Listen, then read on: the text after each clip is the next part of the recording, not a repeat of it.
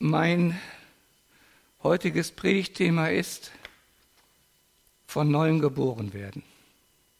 Und dazu lese ich aus dem Johannesevangelium Kapitel 3. Das ist ein langer Text, leider von Vers 1 bis Vers 21. Überschrift Jesus und Nikodemus. Es war aber ein Mensch unter den Pharisäern mit Namen Nikodemus, einer von den Oberen der Juden. Der kam zu Jesus bei Nacht und sprach zu ihm, Meister, wir wissen, du bist ein Lehrer, von Gott gekommen, denn niemand kann die Zeichen tun, die du tust, es sei denn Gott mit ihm. Jesus antwortete und sprach zu ihm, Wahrlich, wahrlich, ich sage dir, es sei denn, dass jemand von neuem geboren werde, so kann er das Reich Gottes nicht sehen. Nikodemus sprach zu ihm, wie kann ein Mensch geboren werden, wenn er alt ist? Kann er denn wieder in seiner Mutter Leib gehen und geboren werden? Jesus antwortete, Wahrlich, wahrlich, ich sage dir, es sei denn, dass jemand geboren werde aus Wasser und Geist, so kann er nicht in das Reich Gottes kommen. Was von Fleisch geboren ist, das ist Fleisch, und was vom Geist geboren ist, das ist Geist. Wundere dich nicht, dass ich dir gesagt habe, ihr müsst von neuem geboren werden. Der Wind bläst, wo er will, und du hörst sein Sausen wohl, aber du weißt nicht, woher er kommt und wohin er fährt. So ist es bei jedem, der aus dem Geist geboren ist. Nikodemus antwortete und sprach zu ihm, wie kann dies geschehen? Jesus antwortete und sprach zu ihm, Bist du Israels Lehrer und weißt das nicht? Wahrlich, wahrlich, ich sage dir, wir reden, was wir wissen und bezeugen, was wir gesehen haben. Ihr aber nehmt unser Zeugnis nicht an. Glaubt ihr nicht, wenn ich euch von irdischen Dingen sage, so werdet ihr wie werdet ihr glauben, wenn ich euch von himmlischen Dingen sage? Und niemand ist gen Himmel aufgefahren, außer dem, der vom Himmel herabgekommen ist, nämlich der Menschensohn. Und wie Mose in der Wüste die Schlange erhöht hat, so muss der Menschensohn erhöht werden, damit alle, die an ihn glauben, das ewige Leben haben. Denn also hat Gott die Welt geliebt, dass er seinen eingeborenen Sohn gab, damit alle, die an ihn glauben, nicht verloren werden, sondern das ewige Leben haben. Denn Gott hat seinen Sohn nicht in die Welt gesandt, dass er die Welt richte, sondern dass die Welt durch ihn gerettet werde. Wer an ihn glaubt, der wird nicht gerichtet. Wer aber nicht glaubt, der ist schon gerichtet. Denn er glaubt nicht an den Namen des eingeborenen Sohnes Gottes.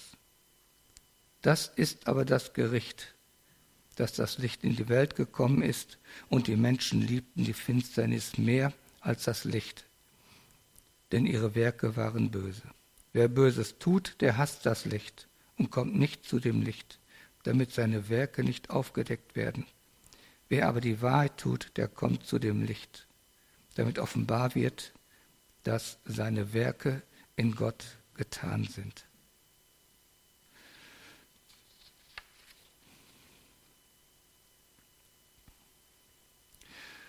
Jesus nennt Nikodemus den Lehrer Israels. Heute würden wir vielleicht sagen Professor der Theologie. Und dieser Nikodemus kommt nachts zu Jesus. Warum bei Nacht? In fast allen Kommentaren steht, aus Angst gesehen zu werden und von den Pharisäern aus der Synagoge ausgestoßen zu werden. Das liegt nahe, denn wir lesen im Johannesevangelium im 12. Kapitel, Vers 42 und 43. Doch auch von den Oberen glaubten viele an ihn, aber um der Pharisäer willen bekannten sie es nicht, um nicht aus der Synagoge ausgestoßen zu werden. Denn sie hatten lieber Ehre bei den Menschen als Ehre bei Gott. Ich glaube, dass ein weiterer Grund derjenige ist, dass Nikodemus mit Jesus wirklich unter vier Augen sprechen wollte, und tagsüber war Jesus ja ständig unter Menschen, das ging eigentlich nur nachts. Wer ist dieser Nikodemus? Er ist ein Mitglied des Hohen Rates. Ganz offensichtlich hebt er sich von den anderen Pharisäern ab, weil er einen anderen Blick für Jesus hat.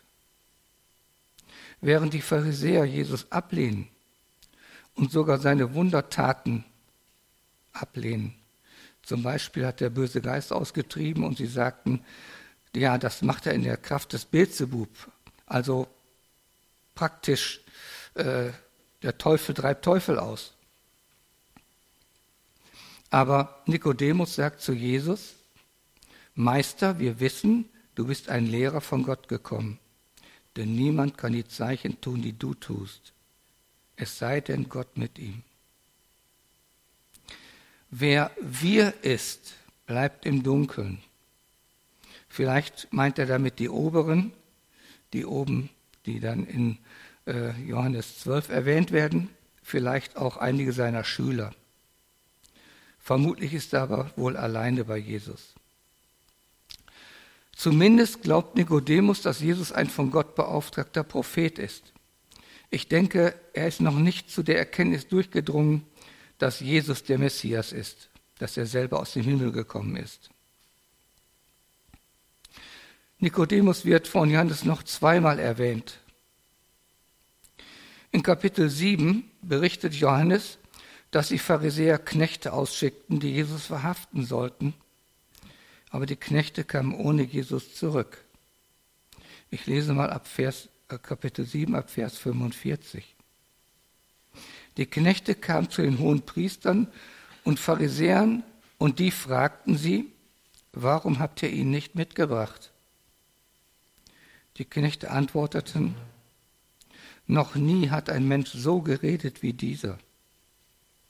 Da antworteten ihnen die Pharisäer, habt ihr euch auch verführen lassen?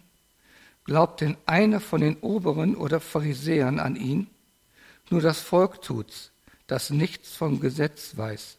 Verflucht ist es. Spricht zu ihnen Nikodemus, der vormals zu Jesus gekommen war und der einer von ihnen war. Richtet denn unser Gesetz einen Menschen, ehe man ihn verhört und erkannt hat, was er tut?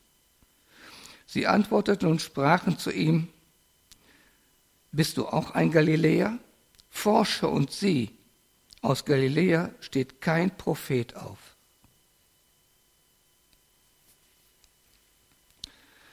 Das erinnert mich an Nathanael. Philippus hat Jesus erkannt als den von Gott gesandten äh, Messias und er spricht zu Nathanael, komm und komm her, wir haben ihn gefunden, den Messias. Und Nathanael sagte, was kann aus Nazareth Gutes kommen? Und Philippus spricht zu ihm, komm und sieh es. Nathanael geht zu Jesus und nach einem kurzen Gespräch sagt er tatsächlich, Rabbi, du bist Gottes Sohn, du bist der König von Israel.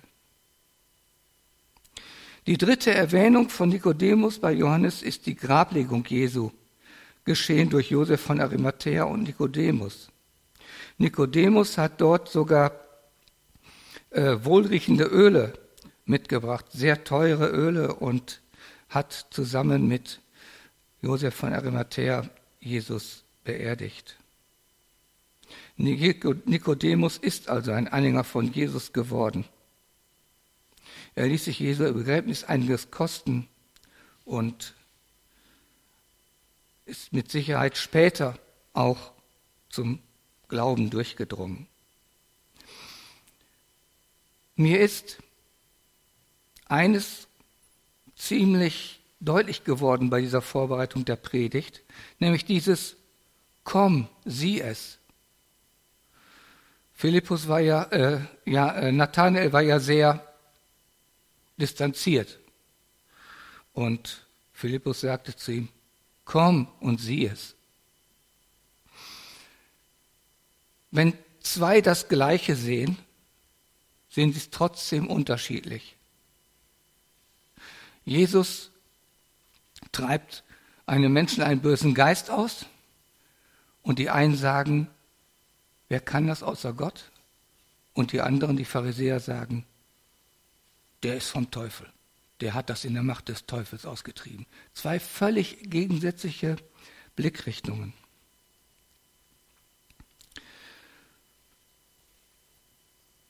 Zwei, zwei Menschen hören das Gleiche und es kommt bei ihnen völlig unterschiedlich an. Und so ist es auch bei dem Evangelium.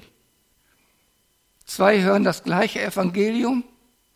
Der eine geht völlig unberührt nach Hause, den trifft es gar nicht, den anderen trifft es ins Herz und er übergibt Jesus sein Leben. Ich habe hier nochmal das Buch, ich habe das schon mal in der Predigt erwähnt, Lies Strobel, Der Fall Jesus. Äh, seine Frau ist zum Glauben gekommen und er war total gegen Bibel und alles. Und er wollte seiner Frau einen Beweis liefern, dass das in der Bibel alles irgendwo äh, nicht stimmt und so. Und dann ist er, er hat sicherlich die Bibel durchgelesen. Und dann ist er zu bestimmten Persönlichkeiten gegangen, die bekannt dafür waren, äh, dass sie sich besonders gut in gewissen äh, Gebieten auskannten, also zu Koryphäen irgendwelcher äh, Wissenschaften und hat Fragen gestellt. Einige Fragen lese ich mal vor. Kann man den Evangelien trauen? Gibt es Beweise für die Existenz Jesu in weltlichen Schriften?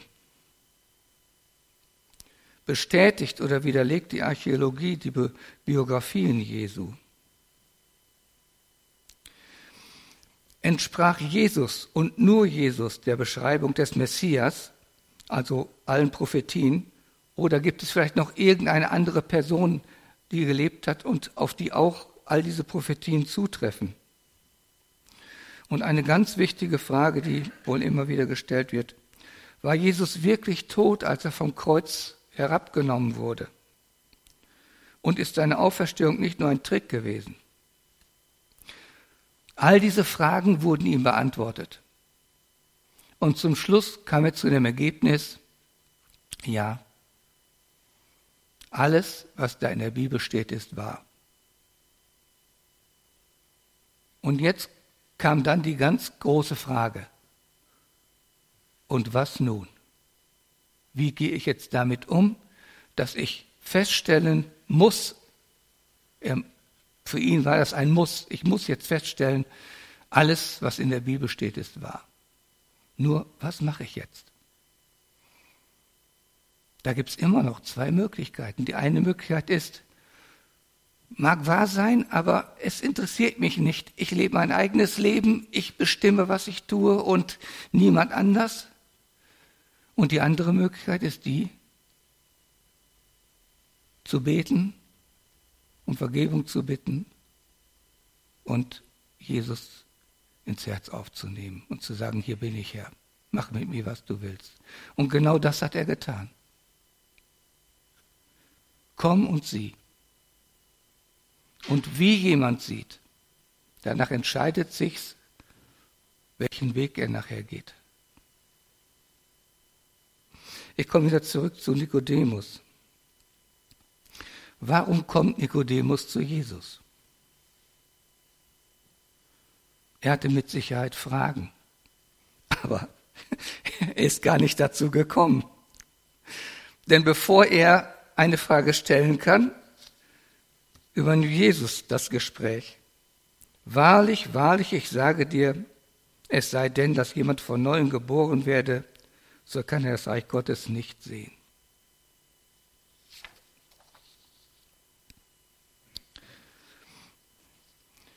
Wir heute, die wir glauben, die wir den Heiligen Geist empfangen haben, wir wissen, was Jesus damit gemeint hat. Von neuem geboren werden, ja, Buße tun, den Heiligen Geist empfangen.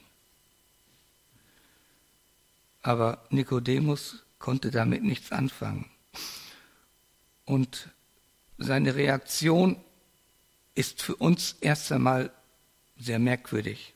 Wie kann ein Mensch geboren werden, wenn er alt ist? Kann er denn wieder in seiner Mutter Leib gehen und geboren werden? Das hört sich kindisch an. Aber es ist so, dass die Pharisäer, dass es so eine Art der Pharisäer war, so ganz provozierende Fragen zu stellen, um das Gegenüber noch einmal, die Person noch einmal herauszufordern, weiteres dazu zu sagen. Und äh, Jesus tut das auch. Wahrlich, wahrlich, ich sage dir, es sei denn, dass jemand geboren werde aus Wasser und Geist, so kann er nicht in das Reich Gottes kommen. Aus Wasser und Geist. Hier ist eindeutig ein Akt der Veränderung eines Menschen beschrieben, der von Gott kommt. Der Mensch selber ist dabei nicht aktiv, sondern ausschließlich Gott. Von neuem geboren werden bedeutet, dass der Mensch grundlegend neu geschaffen wird, allerdings nicht körperlich, sondern geistlich. Schon im Alten Testament wird auf den Geist Gottes hingewiesen. Buch Ezekiel, Kapitel 11, ab Vers 19.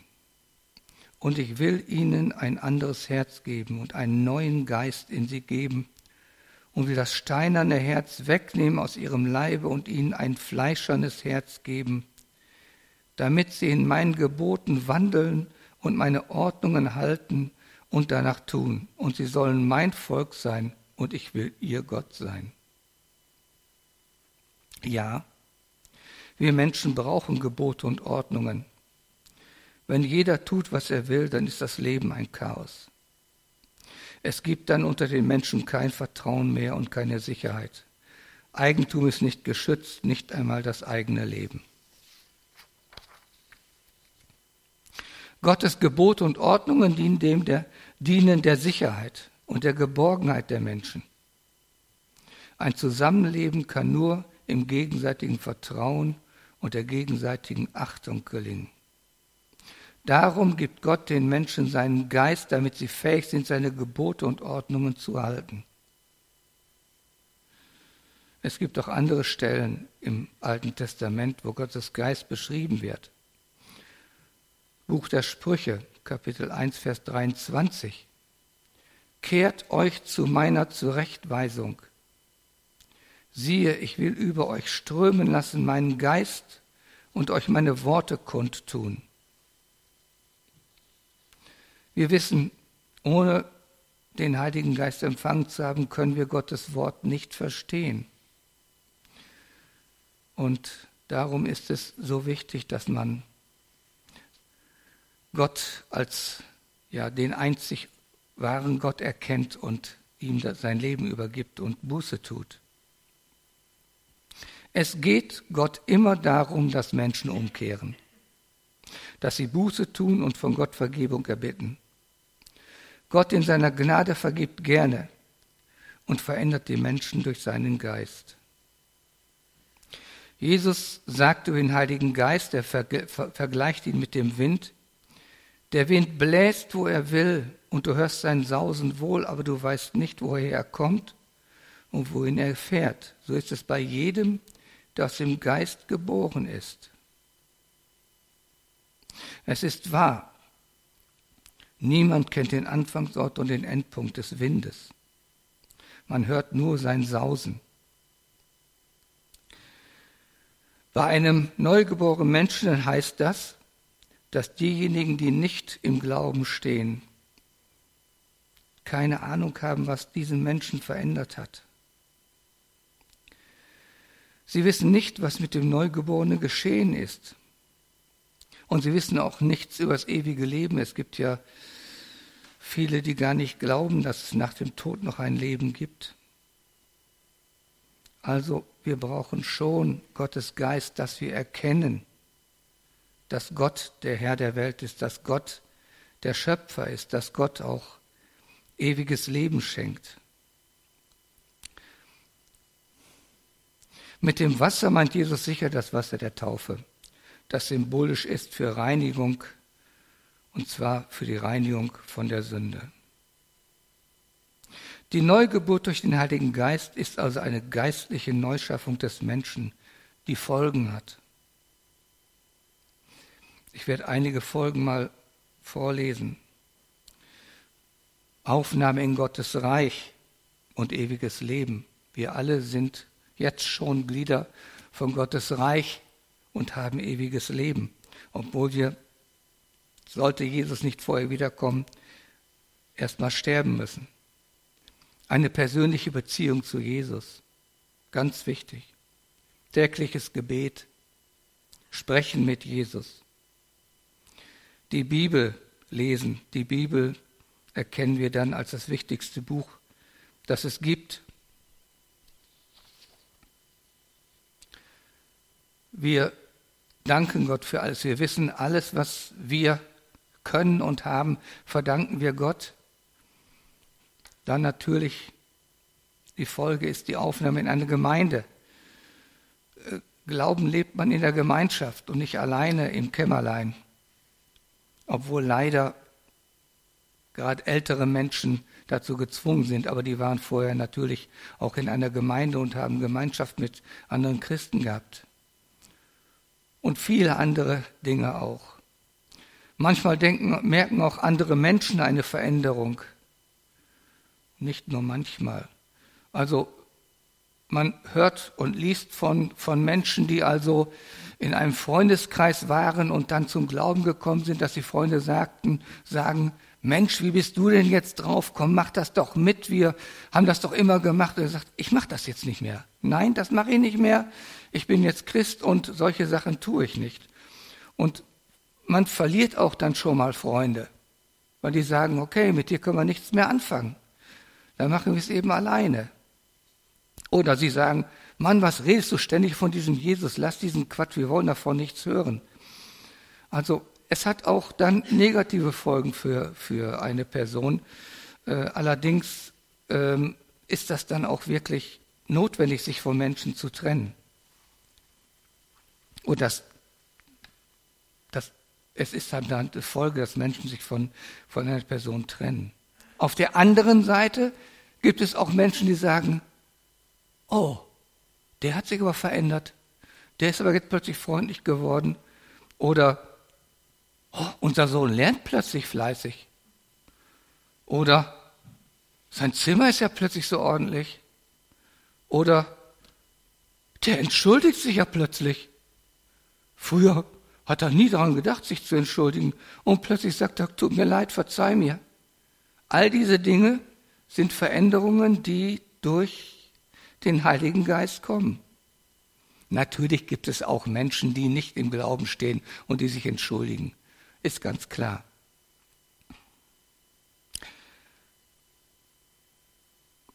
Auch ganz wichtig ist, dass ein Mensch, der zum Glauben gekommen ist, zu Eingeweihten gehört, von Gott Eingeweihten, er kennt Gottes Plan. Er weiß, dass er Sünder ist und täglich Vergebung braucht. Er glaubt Gottes Wort, er glaubt an alles, was drinsteht, vor allen Dingen an die Auferstehung der Toten, an ewiges Leben. Er, er weiß, dass es Engel des Lichts gibt und Engel der Finsternis. Er weiß, es gibt einen Satan. Und er weiß auch aus Gottes Wort, jetzt bin ich ganz besonders Angriffsziel des Satans. Der will mich von Gott wegziehen. Und dann muss er entsprechend reagieren, wenn solche Sachen auf ihn zukommen und er feststellt, Moment, da stimmt was nicht, das ist jetzt wieder ein Angriff auf mich. Und vieles andere mehr. Wir wissen, dass Jesus wiederkommen wird und seine Gemeinde holen wird. Zu Nikodemus redet Jesus aber noch sehr verschlüsselt. Jesus redet von himmlischen Dingen. Er bezeichnet sich als den Menschensohn. Wir wissen, da bezieht er sich auf das Buch Daniel, Kapitel 7, Vers 13, wo Daniel sagte, ich sah eine, eine Gestalt wie den Sohn eines Menschen. Jesus redet von seiner Kreuzigung und weist dabei auf die eiserne Schlange hin, die Mose auf Gottes Geheiß an einer Stange hoch aufrichtete. Wer von einer Schlange gebissen wurde und auf die Schlange sah, der überlebte, der, der musste nicht sterben. Übertragen auf das Kreuz. Ich, ist lange, lange her, da hat mal jemand gesagt, wenn du in die Irre gegangen bist als Glaubender, der Weg zurück zum Kreuz ist immer der richtige Weg. Das Kreuz ist für uns das Zeichen für Vergebung der Sünden. Wenn jemand wieder mal fehlgetreten ist, er kann zum Kreuz kommen, er kann in Gedanken zum Kreuz kommen, er kann Jesus bitten, vergib mir und ihm wird vergeben. Auch das ist eine Art von Rettung. Rettung von Sünd und Tod. Tag für Tag neu können wir zu Jesus kommen und um Vergebung bitten. All das war leider Nikodemus noch so verborgen. Aber Jesus hat ja zu seinen Jüngern gesagt, ich werde euch den Heiligen Geist schicken und ihr werdet euch an alles, an jedes Wort erinnern, das ich gesagt habe. Und ich kann mir vorstellen, dass das auch bei Nikodemus geschehen ist dass Nikodemus, nachdem er dann zum Glauben gekommen ist, durchgedrungen ist, sich an all diese Worte Jesu erinnert hat. Ach, das hat er gemeint. Alles klar. Jesus bezeichnet sich auch als das Licht für die Menschen, dass Gottes Weisheit und Gottes Plan den Menschen erhält, die an ihn glauben. Er hat ja auch später gesagt, ich bin das Licht der Welt, hat er später nochmal zu seinen Jüngern gesagt. Es ist sicherlich ein geistliches Licht, ein Licht, das Gottes Werke offenbart, das Gottes Pläne offenbart und das eben ja, uns zeigt, wer Gott ist und wer Jesus ist. Gottes Handeln ist für die Ungläubigen eine Torheit. Für die Glaubenden ist es aber wunderbar befreiend. Himmel und Erde werden vergehen, das steht bei Markus, bei Lukas. Das wird Gottes Handeln sein, nicht das Handeln von Menschen. Es wird einen neuen Himmel und eine neue Erde geben. Offenbarung Kapitel 21, Vers 1. Und ich sah einen neuen Himmel und eine neue Erde, denn der erste Himmel und die erste Erde sind vergangen und das Meer ist nicht mehr. Und ich sah die heilige Stadt, das neue Jerusalem, von Gott aus dem Himmel herabkommen, bereitet wie eine geschmückte Braut für ihren Mann. Gott weiht uns in seinen Plan ein, die wir seinem Wort glauben. Und wir können gewiss sein, dass Gott seinen Plan ausführen wird. Niemand kann ihn daran hindern. Ja. Louis hat vorhin gesprochen von dem Krieg in der Ukraine, und von dem Leid der Menschen. Aber wenn wir in die Bibel schauen, genau das hat Jesus vorausgesagt. Es wird Kriege geben, es wird Erdbeben geben, es wird Naturkatastrophen geben.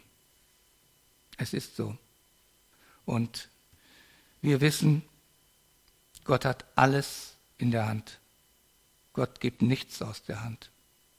Amen.